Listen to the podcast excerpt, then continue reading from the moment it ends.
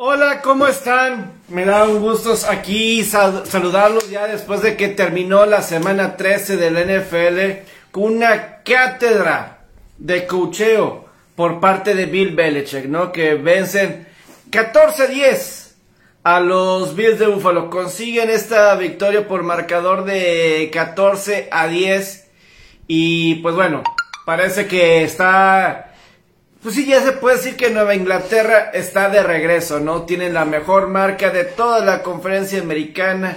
Siete victorias de forma consecutiva. Y este era el reto más importante. Definitivamente es el mejor equipo que se han enfrentado con las condiciones eh, más adversas que se pueden imaginar.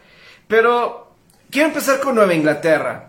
Y vaya situación de los Patriotas eh, y de Bill Belichick.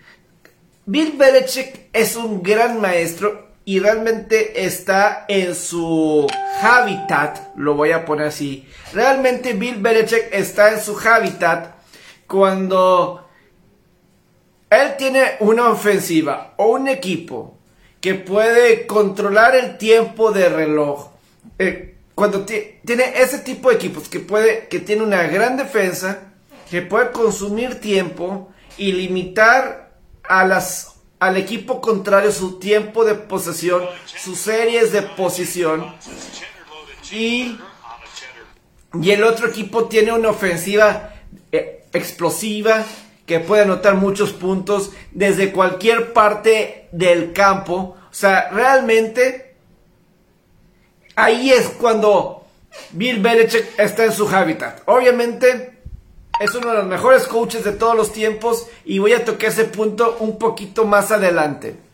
Pero sin lugar a dudas, cuando son estos tipos de enfrentamientos, creo que es donde brilla aún más Bill Belichick. Cuando está este tipo de partidos, donde está este tipo de enfrentamientos. Porque parece que ahí es donde mejor tiene, o sea, de alguna forma puede reducir las posesiones del equipo contrario a una o dos por cuarto y así limitas el daño que esa ofensiva, la otra ofensiva puede tener sobre ti. O sea, y en esta temporada hemos visto dos de esos casos. Hemos visto dos. Contra Tampa Bay, que por poco sacaba la victoria Patriotas Casi saqueaba eh, Patriotas y ese partido y este partido contra Buffalo. Son esos tipos de partidos donde de alguna forma consigues la ventaja, consumes el tiempo de reloj y evitas que el otro equipo, que obviamente puede tener más talento que tú, puede ser más talentoso ofensivamente que tú, pero dejas a esa ofensiva fuera en el terreno de juego y les das pocas oportunidades de hacerte daño. Así es. Y a lo mejor lo dije cuando fue ese juego, específicamente ese partido contra Tampa Bay, y lo voy a decir otra vez. Y lo voy a recordar eh, cuando él era el coordinador, el coordinador defensivo con los gigantes y se tenía que enfrentar en 1990 a los partidos consecutivos, a los 49 de San Francisco de Joe Montana, que estaban buscando el tricampeonato, y luego en el supertazón a los Bills de Buffalo con la super ofensiva de la K-Gun, con Jim Kelly, con Thurman Thomas y Andrew Reid. Claramente, Buffalo y San Francisco en aquel entonces tenían las mejores ofensivas. Eh, las ofensivas más talentosas que lo que tenían esos gigantes de Nueva York. Pero tanto Bill Parcells como Bill Belichick tuvieron grandes planes de juego en la que en uno tenías a Joe Montana y uno de los mejores equipos de toda la historia. Y el otro, pues una de las Probablemente la mejor ofensiva de ese año de 1990, la de los Bills de Buffalo. Y no te hicieron ni 20 puntos. Ninguna de las dos. Te pudieron anotar 20 puntos. Limitaste en ambas ocasiones a esas ofensivas y ganaste los dos partidos para que ganaran el Supertazón. O nos podemos acordar los, los Patriotas cuando eran eh, pues el primer año de Tom Brady y se enfrentan a los Carneros y en el Supertazón igual están limitando a la ofensiva de Carneros, the greatest show on, earth, on turf y de alguna forma logran conseguir la victoria en el Supertazón. Y en esos partidos me hace de contra Tampa Bay y este partido contra Buffalo me hace recordar tanto. Es un maestro Bill Belichick para hacer que sus equipos le puedan quitar tiempo de posesión al otro equipo. Que a mí eso es lo impresionante. O sea, aquí sabías, Patriotas, tú, tú Búfalo, sabías que Patriotas se iba a poner a correr y correr y correr el balón una tras otra, tras otra. Y de cualquier manera no lo podías detener, Búfalo. Y eso es shame on you, Búfalo, pero ahí te muestra que Patriotas, sabiendo cómo iba a estar el clima, sabiendo que pues obviamente Búfalo era o es el equipo que provoca los peores índices de quarterback rating de toda la temporada de NFL, sabiendo que tenías esta defensiva y que francamente no tiene los receptores patriotas para contrarrestar eso. No tienes esos receptores, entonces ¿qué? Me pongo a correr el balón. Me pongo a correr el balón una y otra y otra vez hasta lograr, hasta lograr tener el éxito. Eh, y lo hacían una y otra vez. Que obviamente si eres búfalo, ok, tienes una buena defensiva contra el pase.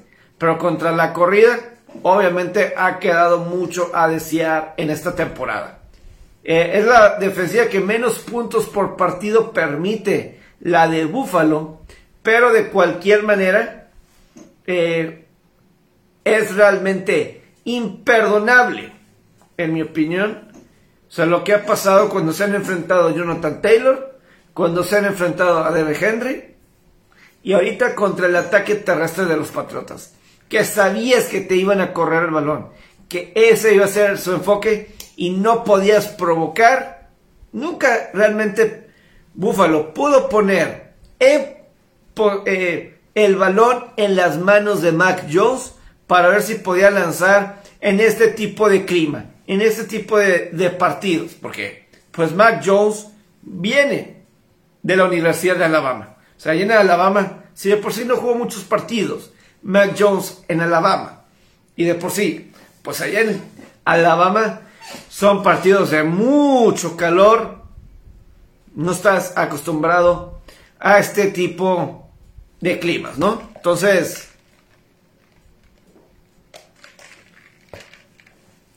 Eh, pues sí, consigue la, victoria. Me voy con lo de lo que decía de Bill Belichick, mejor, mejores coaches de todos los tiempos. Y yo, yo me acuerdo que cuando perdieron ese partido contra Nueva Inglaterra, y que otra vez a la postre se pusieron 2 y 4, yo estaba diciendo que pues al parecer Patriotas y pues realmente Belichick se estaba cayendo de ese estatus de ser el mejor entrenador en jefe de todos los tiempos. Que se estaba cayendo de ese estatus. Seguía siendo uno de los mejores coaches de toda la historia. Eso sí, era innegable.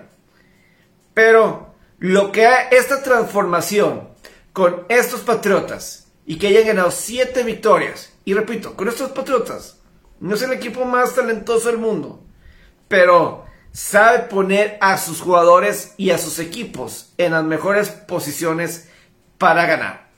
Y entiende al equipo que tiene. No es el más divertido.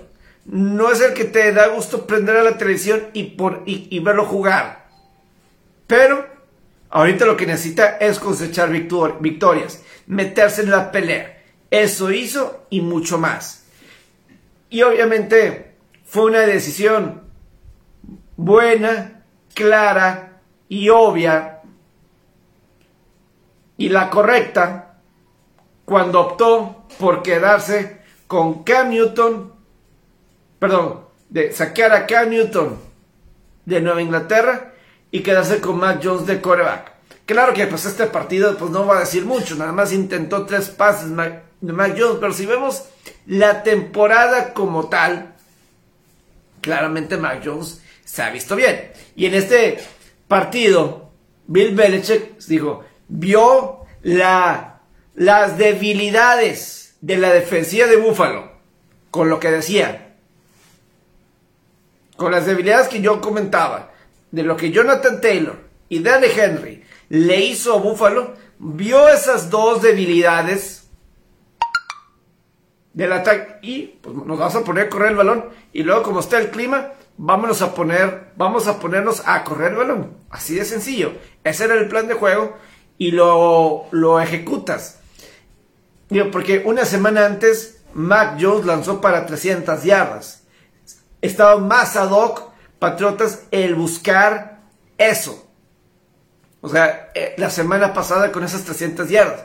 Aquí no. O sea, yo sí me acuerdo, por ejemplo, eh, cuando Brady estaba en Nueva Inglaterra y, hubo partidos, me acuerdo un juego contra contra Denver, que habrá sido 2016, en el que pues Patriotas estaba enfrentando una buena defensiva de Denver. Y pues Brady estaba lanzando touchdowns, touchdowns, era por lo general buenos partidos. Llega ese partido y pues no fue una de muchas yardas de, de Brady.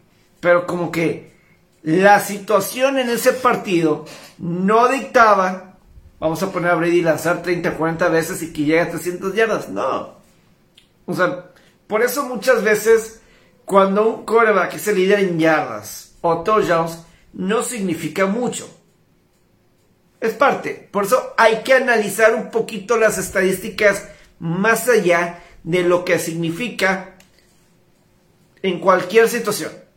Y para lo que aplica y no aplica. Pero obviamente Belichick está poniendo a su mariscal de campo novato en las mejores situaciones posibles y al equipo en general, porque no tiene los receptores ahorita, tiene un buen grupo de corredores, tiene unos excelentes safeties, tiene excelentes alas defensivas, tienes, eh, es decir, tienes una gran defensiva y lo sabes utilizar, Patriotas, sabes utilizar eso. Y es y, y lo ha sabido muy bien y, y creo que, pues sí, lo tengo que decir, se está confirmando que Bill Belichick es el mejor coach de todos los tiempos. Lo está con este equipo, tener siete victorias al hilo y vencer ahorita a los Bills, eso te indica, eso te indica mucho. Ahora, por parte de los Bills. Ya le di mucho mérito a Patriotas. Ya le di mucho mérito a Patriotas. Ahora vamos a voltear y ver con los Bills de Buffalo. Creo que este partido sí nos da para enfocarnos en, mucho en este partido, porque es el partido de la semana. Y los Bills de Buffalo. Claramente tiene un equipo muy talentoso. Pero se está viendo esta temporada que todavía no, mínimo en este 2021, este roster de jugadores de Buffalo todavía no tienen el corazón de campeón. Todavía no lo tienen. Eh, porque estos son los partidos que si eres Buffalo, tienes que encontrar la forma de ganar. Yo creo que Buffalo va a calificar a postemporada. Claro que la próxima semana tiene un duro encuentro en contra de Tampa Bay. Un duro, duro encuentro. Que a lo mejor ese partido, pensándolo ahorita, le puede quedar mejor a Buffalo que lo que estamos viendo ahorita. Falta ver cómo va a estar el clima. Creo que el partido es en Buffalo. Vamos a ver cómo está el clima. Pero eh, no he visto esta temporada que Buffalo demuestre que tiene un corazón de campeón. Tiene todo el talento del mundo. Mira, por ejemplo, eh, ¿y, dónde estoy sacando esto? Yo me acuerdo Eh, y a lo mejor van a decir, son cosas diferentes, equipos diferentes, etc. Pero, no sé si lo tengo aquí. Eh, por ejemplo, algo que a mí me gusta. Voy a sacar esto.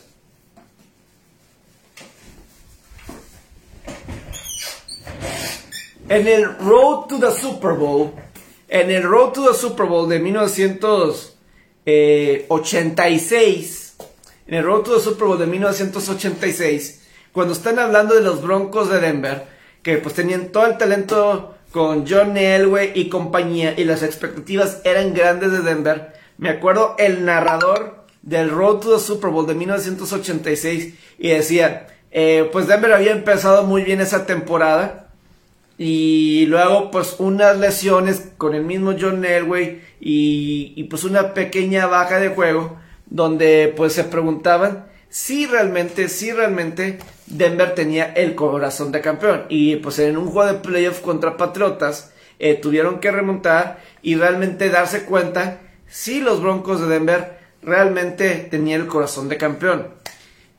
Y es que sí.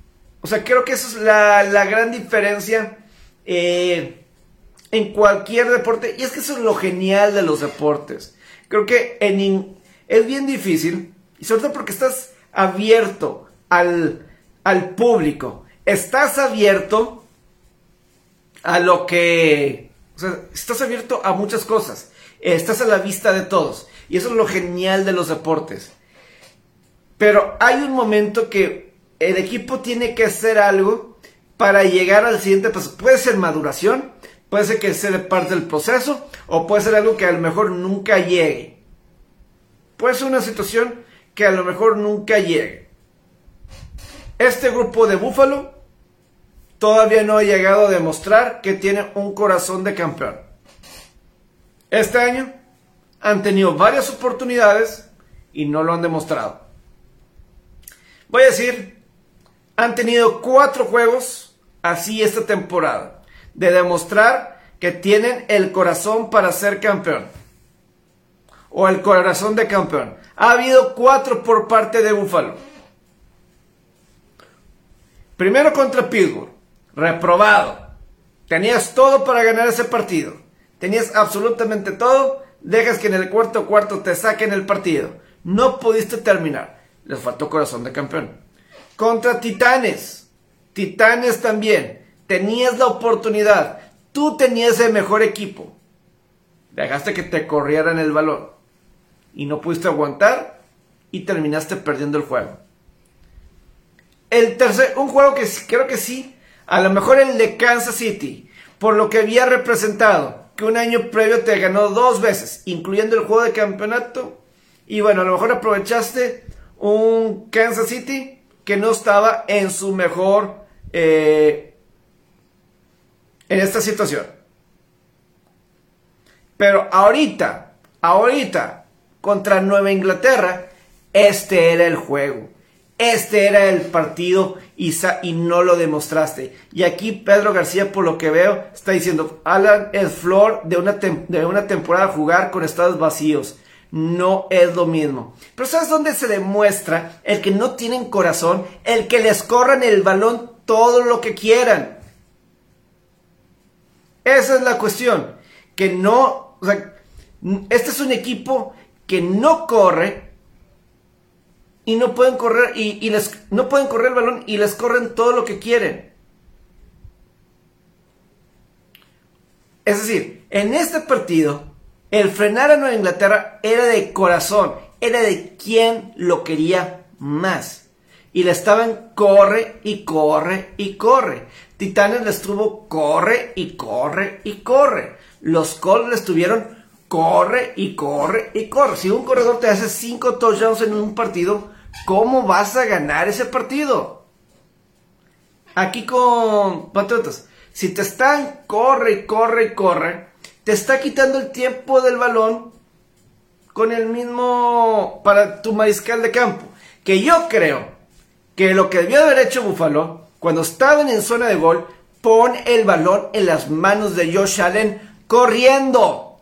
Jugadas especiales con Allen corriendo. Pues yo creo lo que debieron de haber hecho. Necesitabas correr. Las situaciones del campo eran complicadas. Y de cualquier manera estaba lanzando bien por lo general. Unos pases eh, malos, etcétera. Creo que hay una falta de comunicación con Stefan Dix. Así lo siento. Eh, Russell Knox, terrible partido. Terrible. Pases que se le caen de las manos. False starts que causan que sean terceras y catorces. Cuartas y catorces. Eh, en esa situación. Pero a lo mejor puede ser el proceso. Y voy a recordar algo. Si se acuerdan, en 1988, los Bills de Buffalo, de la época de Jim Kelly y todos estos gentes de Mark Levy y todos ellos, ellos llegaron al juego de campeonato de la conferencia americana y perdieron contra Cincinnati. Luego en el 89 tienen un año medio bajón. En el 89 tienen un año un poco donde bajaron, un poquito. Sí calificaron, pero no fue lo mismo. Y ya luego en el 90, 91, 92, 93 dieron el paso para ser un equipo de campeón, de campeonato. Y sí llegaron a ser un equipo de campeonato. No ganaron el Supertazón, pero claramente era equipo elite, conferencia americana y, y lo difícil que era vencer a Buffalo, a esos Bills en la conferencia americana. Eso te indica que es un equipo de campeón. Falta que este equipo lo desarrolle. Y creo que sí necesitan, ¿qué necesitan hacer? No puede ser que tú estando en una ciudad como Búfalo no puedas correr el balón y que tampoco puedas detener la corrida. Si estás viviendo en Búfalo y vas a estar susceptible a este tipo de clima, en estas épocas del año tienes que saber correr y detener la corrida. Y, sabes por qué yo creo que con Josh Allen debiste haber intentado correr. Yo creo que con Josh Allen, sobre todo por la situación de partido, creo que podías abrir más el a la defensiva de Patriotas. Sí, intentaste unas corridas en primera oportunidad con Zach Moss, pero se cierra la defensiva, se cierran los espacios. Aquí con eh, con Josh Allen, mínimo, ¿sabes para qué? Para mínimo evitar las terceras y largas y terceras y catorce, donde provocas que se venga la pérdida de yardaje como en las últimas dos series que se vino capturas y castigos y los se pusieron en situaciones muy complicadas que terceras y catorce, esas situaciones y el campo comprimido contra una defensiva de Patriotas, eso es complicadísimo, complicadísimo. Son situaciones perder, perder. Yo por eso creo que... Y Allen es un gran corredor. Y creo que para esa situación de juego, yo creo, yo hubiera utilizado a Allen. A lo mejor, mínimo la situación de gol de campo hubiera estado más sencillo que el que le pusieron considerando el clima otra vez. Entonces, yo en lo particular, me hubiera gustado correr formación abierta, diseño una jugada, ya sea por fuera o lo que sea, pero que con Allen corriendo. Creo que desde primera oportunidad, eso los pudo haber puesto en segunda y seis, segunda y cinco, situaciones de ese estilo. Creo que eso hubiera ayudado. Pero claramente a Búfalo, en mi opinión, le está faltando ese corazón de campeón. No sé si lo vayan a lograr, pero ahorita en estos momentos tengo que decir que Buffalo es el equipo más desilusionante de la temporada. Buffalo tiene el mejor roster de la conferencia americana. Buffalo tiene el, mejor roster de la conferencia americana. Pero ahorita tendrían el último boleto en la conferencia americana y ahora van contra Tampa Bay. A lo mejor ese partido contra Tampa Bay puede ser el indicado para Buffalo. No se preocupe Buffalo con, de Tampa en el sentido de correr el balón. De cualquier manera, tú no puedes correr el balón y a Nueva Inglaterra no se le puede correr el balón. Lo vulnerable es el perímetro ahí Josh Allen debe de aprovechar, debe de aprovechar. Eh, y yo creo que Patriotas, digo, Tampa, con Fournette, a lo mejor van a intentar también correrle el balón. Creo que por ahí es, es el asunto, ¿no? Eh, pues bueno, ya me explayé. Ahora sí, me explayé bastante con toda esta situación de... No sé qué ustedes opinen. De todos estos temas que he tocado ahorita. Eh, por, mientras guardo sus comentarios de lo que he comentado ahorita de Belichick, de Patriotas, de Buffalo, eh, así, no sé si de estos temas, antes de ir eh, a otros temas. Mientras tanto, me preparo para dar mis premios de la semana, esta que acaba de pasar, mi ranking y mejores historias del momento en la, en la NFL. ¿No? Muy bien. Eh, mis peores cinco equipos de la temporada 2021 de la NFL al momento. Mi power ranking. Mi peor equipo, los Tejanos de Houston. No se le puede hacer lo que el dueño Cal McNair le hizo a sus aficionados. Que lleva una pancarta, un aficionado, pidiendo que despidan más bien pidiendo que el dueño venda al equipo. Que ya están casados y que si, incluso, que si le importa el equipo. Pregunta. Y no, ¿cómo responde Cal McNair? Sacándolo del partido. Entonces yo, nada más por esa acción. Bueno, y además que perdieron 31-0 contra los Colts. Segunda vez que son blanqueados en la temporada por 30 puntos o más. Y esas acciones los pongo en el fondo de la tabla no se merecen ni siquiera estar en la NFL los Tejanos de Houston. Ha sido desastroso, son una vergüenza por cómo han manejado la franquicia. Tejanos, yo los pongo en último lugar ahorita en la NFL. Eh, luego, sigo poniendo a los Leones de Detroit, con todo y que ganaron un partido al fin, al fin, al fin ganaron un partido, pero gran historia, gran ración de Dan Campbell eh, parece, ellos sienten como si ganaron el supertazón. Yo creo que, digo, nadie no querían convertirse otra vez Detroit. Eh, segunda vez en su historia en no ganar un solo partido. Eso hubiera sido desastroso. Pasaron 364 días para que volvieran a ganar. Pero a pesar de todo eso, sigo yo poniendo a Detroit como el segundo peor equipo de la NFL. Eh, el tercer peor equipo, los Jaguares de Jacksonville. Sigo poniendo ahí a los, a los jaguares. Y, y pues bueno, Urban Meyer y compañía están, pues creo que ya. No sé si vayan a ganar los jaguares otro partido. Ya ganaron un par. No sé si ya con eso eh, queden por bien servido la temporada. El, los últimos dos peores equipos de la NFL. Voy a seguir poniendo los dos equipos de Nueva York los Jets y los Gigantes. Simplemente son un desastre.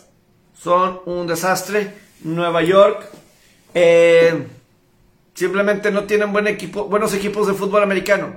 Les recomiendo que se pongan a ver a los Rangers de Nueva York de la NHL. Ese es un buen equipo. Mejor que lo que tienen ahí en la NFL en Nueva York. Pues bueno, realmente están en Nueva Jersey. Juegan al lado de los Devils de Nueva Jersey. No juegan ni siquiera en Nueva York. Entonces, no. Eh, mención especial para peores equipos de la NFL a los Chicago Bears. Mención especial, casi pierden contra Detroit en el Día de Acción de Gracias. Cuatro intercepciones de mi Andy Dalton, mi pelirrojo de oro, contra Arizona. Simplemente Chicago es un desastre. Entonces, le doy una mención especial a Chicago como uno de los peores o sea, no están en mi bottom 5, pero pues ahí están tocando la puerta. Knock, knock. Knock, knock. Chicago está, tocando la puerta. Knock, knock. Para entra ahí dentro de los peores 5 equipos de la NFL. Eh, mis 5 mejores equipos de la NFL. Número 5. Los Kansas City Chiefs. Sí. Kansas City ahorita está en mi quinto equipo. Entra ya en mi top 5 otra vez Kansas City y es por la defensiva. Obviamente la defensiva ha permitido 17 puntos o menos en los últimos, en seis de los últimos siete partidos. Han ganado cinco juegos de forma consecutiva. Y yo creo que la ofensiva, poco a poco, va a ir mejorando. Debe de. Y, y yo creo que este partido contra Denver ya hubo mejorías. Nada más hay, hay que darle respeto a la defensiva de Denver. Creo que hay que darle respeto a la defensiva de Denver. Es buena. Y creo que el año pasado también dejaron en 22 puntos a Kansas City. Entonces no estoy alarmado. Yo creo que la ofensiva de Kansas City va a ir mejorando. El cuarto mejor equipo pongo a los Patriotas de Nueva Inglaterra. Tengo que poner a los Patriotas de Nueva Inglaterra. Siete victorias de forma consecutiva. Y, y totalmente hizo fue, fue sensacional. El cuarto eh, lugar, si pongo a los Patriotas de Nueva Inglaterra, eh, ahí va, claramente. Eh, no, les falta receptores, creo yo, pero Bill Belichick lo está poniendo en una situación ideal y yo los pongo como el cuarto mejor equipo del NFL. El tercer mejor equipo, me voy con los Bucaneros de Tampa Bay y Tom Brady. Eh, Tom Brady, a sus 44 años de edad, es el líder de la temporada en pases de anotación y yardas. Tuvo una terrible intercepción. Una terrible intercepción que Pixie. Digo, tuvo cuatro touchdowns contra Atlanta y el pick six.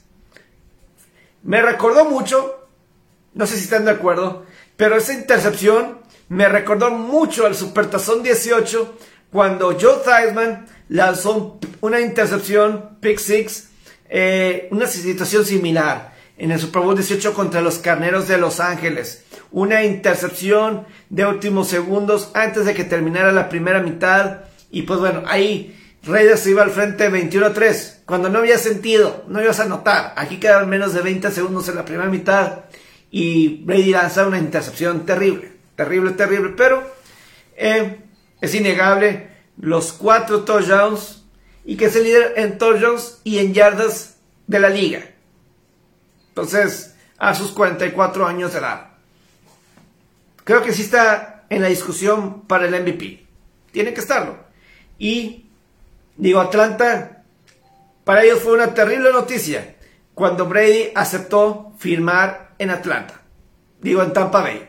Porque ya, ya son 11 victorias y 0 derrotas de Brady enfrentando a Atlanta. Mi segundo equipo, voy a poner a los empacadores de Green Bay.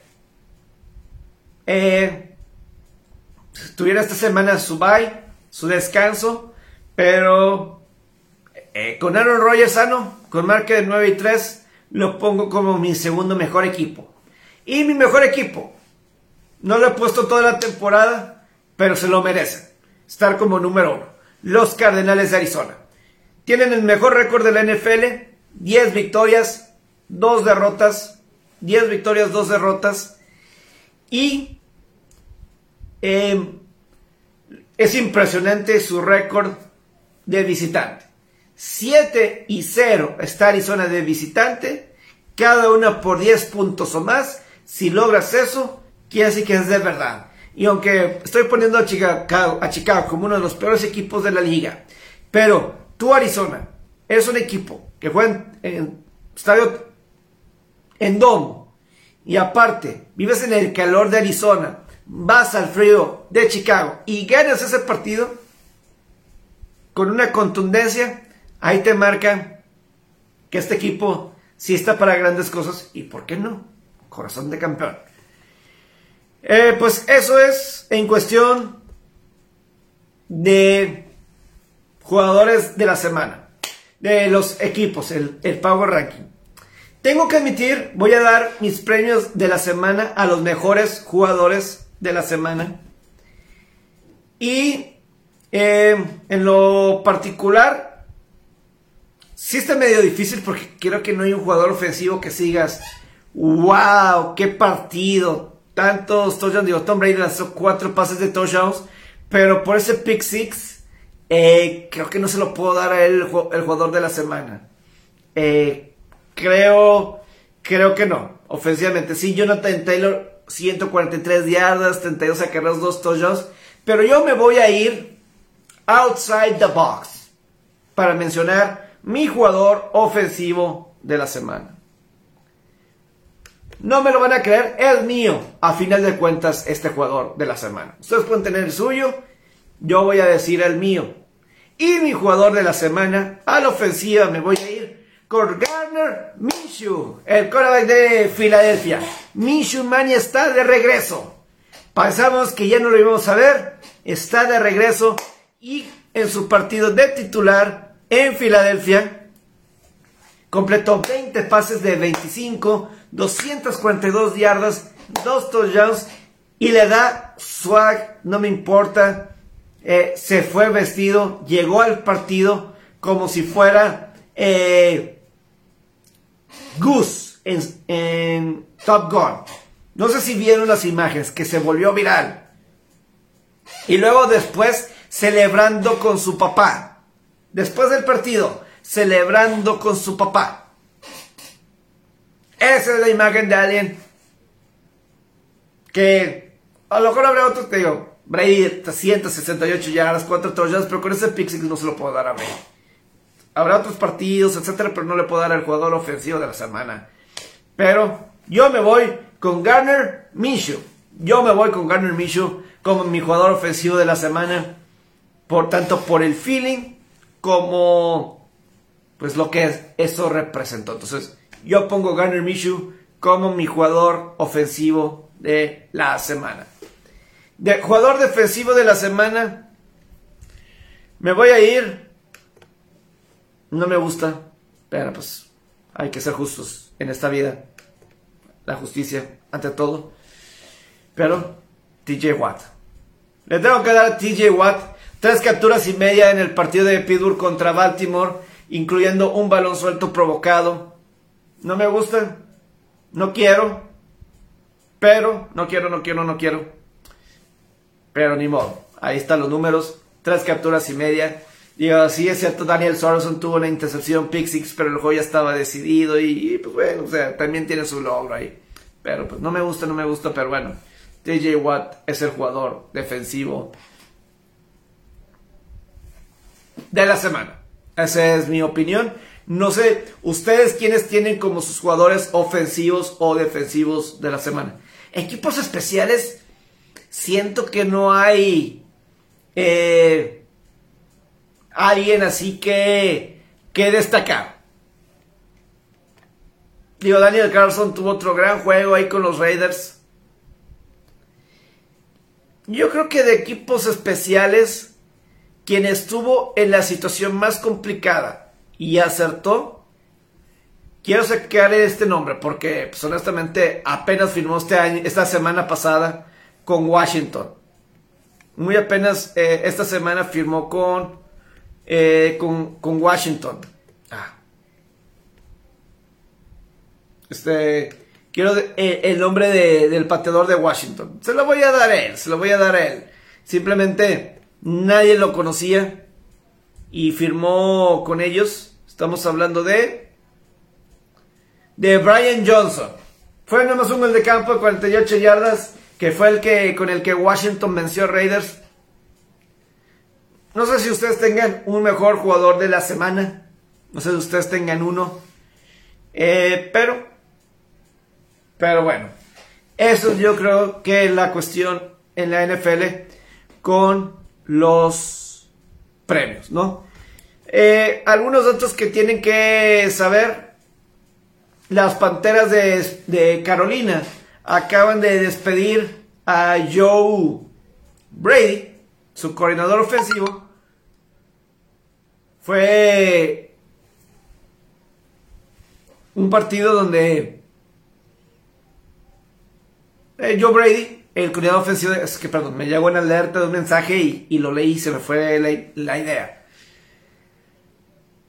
Pero sí, eh, Joe Brady acaba de ser despedido por las Panteras de Carolina como el coordinador ofensivo. Quien Matt Rule, el head coach de las Panteras, se lo habría traído de colegial cuando llegó a la NFL. Joe Brady, pues él fue quien fue quien el coach asistente del ataque aéreo con los Tigres de LSU en el 2019, cuando Joe Burrow tuvo la gran campaña y con Jordan Jefferson y compañía tuvieron los excelentes números, los excelentes números para conseguir el campeonato nacional hace dos, hace dos temporadas, ¿no? Entonces, pero se han visto, han visto que ni con Teddy Bridgewater, ni con Sam Darnold, y pues el último juego con Cam Newton, pues nada estaba sucediendo. Y ahí es lo que hablamos de un Carolina como el, el dueño, Tapper, quiere ganar y quiere ganar ya. Porque a lo mejor voy a decir, en defendiendo un poquito aquí a Joe Brady, no ha tenido en sus dos años a un Christian McCaffrey sano. Entonces, eh, si no tienes sano a tu mejor jugador a la ofensiva, creo que no hay suficiente. Creo que no hay. Eh, sí, o sea, no puedo decir que tuvo la mejor oportunidad posible con Carolina. A lo mejor, a lo mejor no le quedaba de otra a Carolina. Pero si Christian McCaffrey nunca estuvo realmente sano, pues nunca pudo experimentar realmente explotar lo más que se pudiera a Carolina si nunca tuvo a Christian McCaffrey sano. Eh, sí quiero decir la tabla de, posiciones de cómo estaría ahorita el playoff en la NFL si ahorita terminara la temporada. Voy a empezar en la conferencia americana porque ahorita fue en la conferencia americana. Nueva Inglaterra tiene, es el número uno ahorita en la americana, récord de 9 y 4. Ellos serían el único equipo que descansaría en la primera ronda. Luego los líderes divisionales, Titanes de Tennessee, Cuervos de Baltimore y Jefes de Kansas City serían ahorita los líderes divisionales. Luego Kansas City Chiefs. Luego los comodines ahorita serían Cargadores de Los Ángeles, Cincinnati Bengals y los Bills de Buffalo. Esos serían los siete equipos que calificarían. Todavía están en la pelea Pittsburgh, Indianapolis, Raiders, Cleveland, Denver. Estos equipos están marca de 500 para arriba. Estos que estoy mencionando. Ahorita, los juegos de playoff de comodines en la americana serían Kansas City recibiría a los cargadores, Baltimore recibiría a los Bengals y los Titanes de Tennessee recibirían a los Bills de Buffalo. Ese sería ahorita la postemporada en la conferencia americana. En la nacional, Cardenales de Arizona 1, ellos descansarían Dos, como líderes divisionales, Green Bay, Tampa Bay, tres y Dallas, cuatro. Son los líderes divisionales. Los comodines al momento, Carneros, Washington y Filadelfia. En la pelea está eh, los comodines serían Carneros, Washington y San Francisco. Esos serían los comodines. En la pelea, Filadelfia, Minnesota, en teoría Carolina y Atlanta, es lo que digo, o sea, Carolina, y que Filadelfia, Carolina y Atlanta estén en la pelea por un playoff, se me hace terrible calidad. Esos equipos, Filadelfia, Carolina, Atlanta y Nueva Orleans que estén todavía en la pelea, es más, gigantes con récord de 4 y 8, están solamente dos juegos atrás, una racha de un gigantes, un Chicago, un Seattle, y podrían, ¿por qué no colarse? Una racha, que se racha alguno de estos equipos al final. Se pueden meter. Así de mal está esto. En la, en la nacional. Ahorita los juegos de postemporada en la nacional serían Green Bay recibiría a San Francisco, Tampa Bay recibiría a Washington por segundo año consecutivo y Dallas recibiría a los Rams.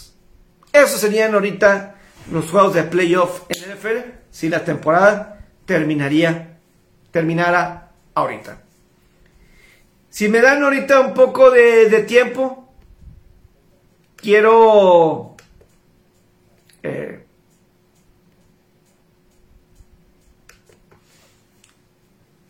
quiero ahorita fíjense que algunas cosas que he visto de cultura pop, así bueno.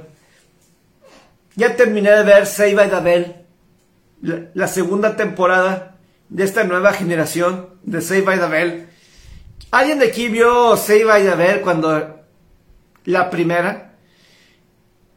A mí me a mí me encanta esta serie, digo, yo crecí con los Full House, con los Fresh Prince, con Save by the Bell.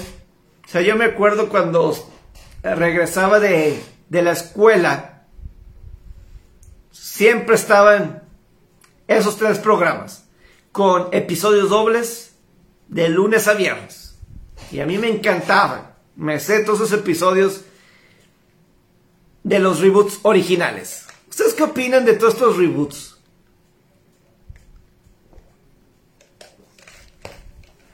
Digo, ya pasé por el reboot de, de Full House hace poco, en, los últimos años.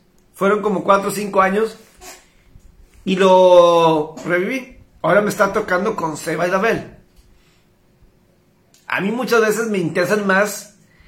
A mí lo que más me interesa de este reboot de Seba y Dabel es la historia de Jesse Slater. O sea, como que eso quedó pendiente, ¿no? O sea, como que al final del saludado por la campana original, ok, se casaron eh, Zack y Kelly. Pero aquí en esta, aquí es Slater y Jesse buscando juntarlos, etcétera, ¿no? Y eso para mí me llama la atención porque pues es parte como que una continuación de la serie de los noventas.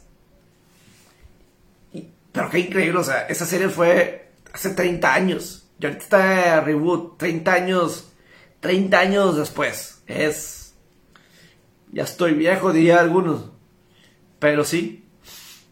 Triste, triste, triste, pero...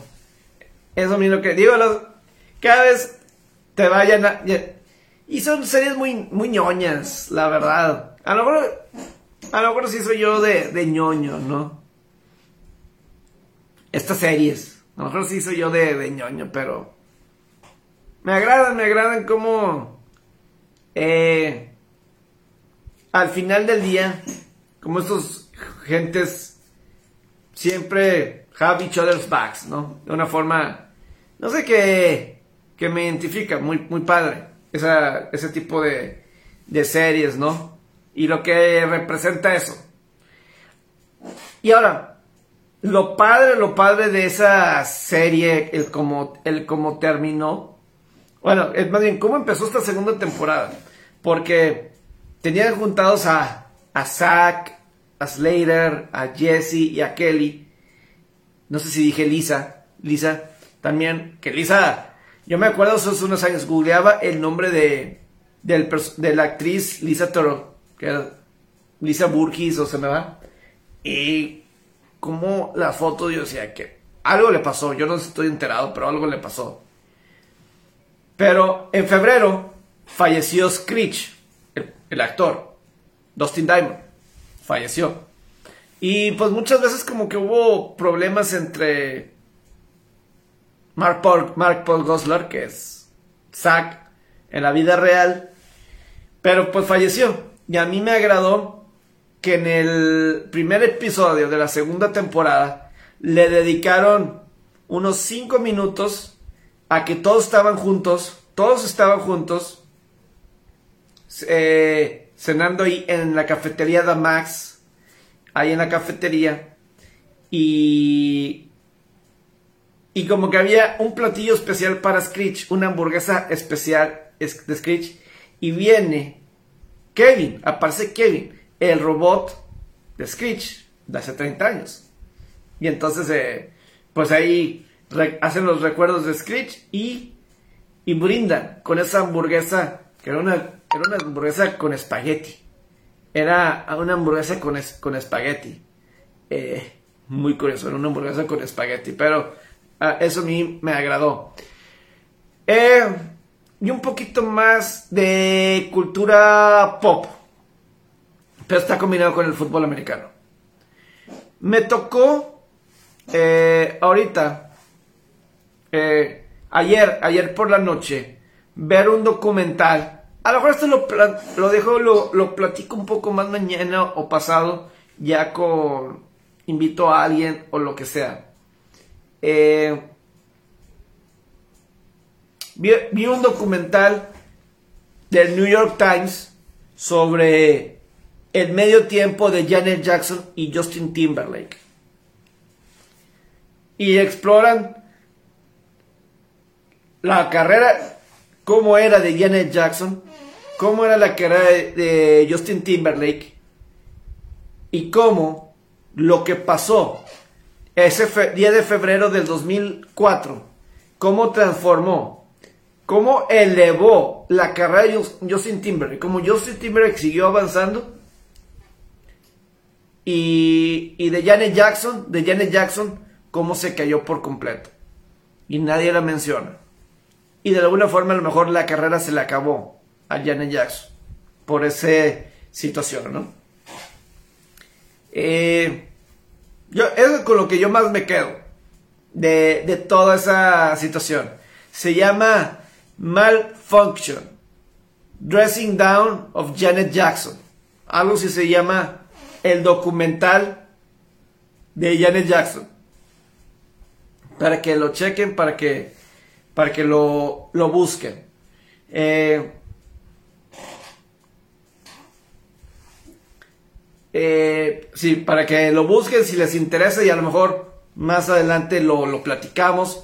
Se los recomiendo porque, o sea, lo grande que era Janet Jackson. Y pues estaba en su punto, o sea, era como que del momento y te habla mucho también de la relación de MTV con CBS en aquel momento. ¿Ok? MTV y CBS. Y, el, y con la NFL. Y ah, por ahí del 2000 hacen una fusión. CBS y MTV, CBS y MTV hacen una fusión. ¿Ok? Y entonces, eh, para el 2000, la NFL ya había regresado a CBS, tenía, era la tercera temporada de NFL en CBS de vuelta, y CBS iba a tener el Super Bowl. Y en el 2000, eh, MTV produce el show de medio tiempo. ¿Ok? Y creo que estaba, no me acuerdo si era Britney Spears y en cinco, varias gente así, estaba en el show de ese medio tiempo producido por MTV. Luego, tres años más tarde, le vuelve a tocar a CBS y otra vez a CBS, pues, junto con, con MTV, producen el show de medio tiempo. Y pues obviamente no fue lo esperado. Y pues multaron millones de dólares a CBS y, y pues sí, o sea, muy curioso porque ese mismo año de MTV o un año antes en MTV, pues se acuerdan, pues fue el, beso de Madonna y Britney Spears en los premios de MTV y pues como que ahí en Estados Unidos tienen la visión de MTV siendo como que la, la imagen de, de de empujar los límites en televisión de contenido sexual, vamos a ponerlo así, de extender los límites, subir, extender los límites en ese sentido. Eh, y pues bueno, eh, llega el supertazón. Y originalmente habían pensado que al final, con esta canción de Janet Jackson y Timberlake, que a lo mejor había, iba a haber una parte de una canción donde eh, al final le iban a arrancar a Janet Jackson como que una falda, no soy de moda, no sé cómo se le dice, pero este, una falda fácil, pero pues algo más, algo más tranquilo. Pero lo terminaron quitando lo terminaron quitando y pensaban que no. Es más, para ellos les preocupaba más Kid Rock, que iba a decir Kid Rock, eh, Daddy, o varios así, como que ellos estaban más preocupados por ellos que por algo como de Janet Jackson. De Timberlake, pues, como que Timberlake tenía algo ahí con, con Janet Jackson. Había varias veces en algunos premios de que, no sé, pero ahí viene y, y lo que un milísimo, milésima de segundo y cómo después, cómo se acabaron en los medios a Janet Jackson, eh. Hasta gente, voy a decir, africana, ah, eh, de color, o sea, Chris Rock en stand-ups, en rutinas de comedia, Chris Rock, comediante, ¿cómo se le acababa Janet Jackson? Era, uff, pobre, pobre de Janet Jackson. La, neta, la neta, la neta. Pobre de, de Janet Jackson. Lo digo con toda la, eh, la franqueza de, del mundo.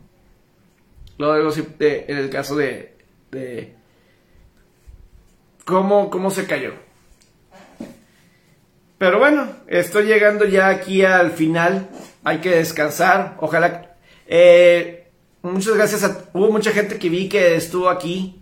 A lo mejor no participaron mucho, pero ojalá. Creo que se mantuvieron aquí. Ojalá que les haya gustado. Eh, a lo mejor, ahorita sí quiero llegar a decir, a lo mejor pues ahorita ya hay menos gente así, pero eh, regresando un poquito de Save by the Bell, Full House y así. Pues no sé, es como que mis tipos de series. O sea, como que estas series tipo hasta The Big Bang Theory y todo eso. O sea, Cypher, como... Yo creo que todas esas series llegan a tener sus nichos porque al final de cuentas como que son grupos. Grupos de amigos y es algo medio aspiracional. Puede que sea algo medio aspiracional y... Y como pues eh, es bastante padre, es bastante padre y, y me agrada, me agrada, o sea, como que me identifico mucho con ese tipo, con ese tipo de, series y la verdad, muy, pero muy padre. Y esta segunda, pues a lo mejor los dos personajes, o sea, se me hacen mejores los pasados, pero a lo mejor yo por nostálgico y no me, este, y que pues me identifico más con los de hace 30 años que con los de ahorita puede ser. Pero pues tienen las mismas bases, las mismas eh, ideales y pues obviamente tocan más temas del siglo XXI, ¿no? Más temas del siglo XXI de jóvenes y que ya se pueden imaginar. Pero bueno, ahora sí, que tengan un excelente miércoles, miércoles, martes, apenas es martes ya pienso que es martes y mañana es miércoles. Pero bueno, les agradezco su tiempo. Eh, buenas noches.